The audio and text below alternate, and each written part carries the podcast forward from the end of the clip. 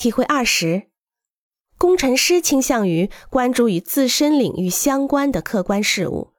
建筑师则更直接的关注人类与客观事物之间的相互联系。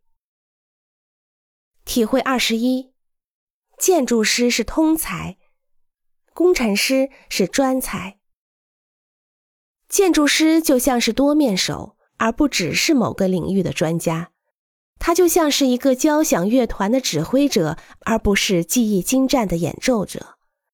对于一名专业人员，建筑师需要协调团队中的各专业人士，包括结构工程师、机械工程师、室内设计师、法律顾问、景观设计师、策划人员、承包商，还有其他学科的专家。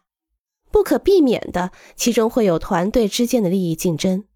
所以。建筑师必须要对每个专业都要有足够的知识储备，才能够协调那些因为分歧而产生的矛盾，同时又要满足客户的要求和维持整个工程的完整性。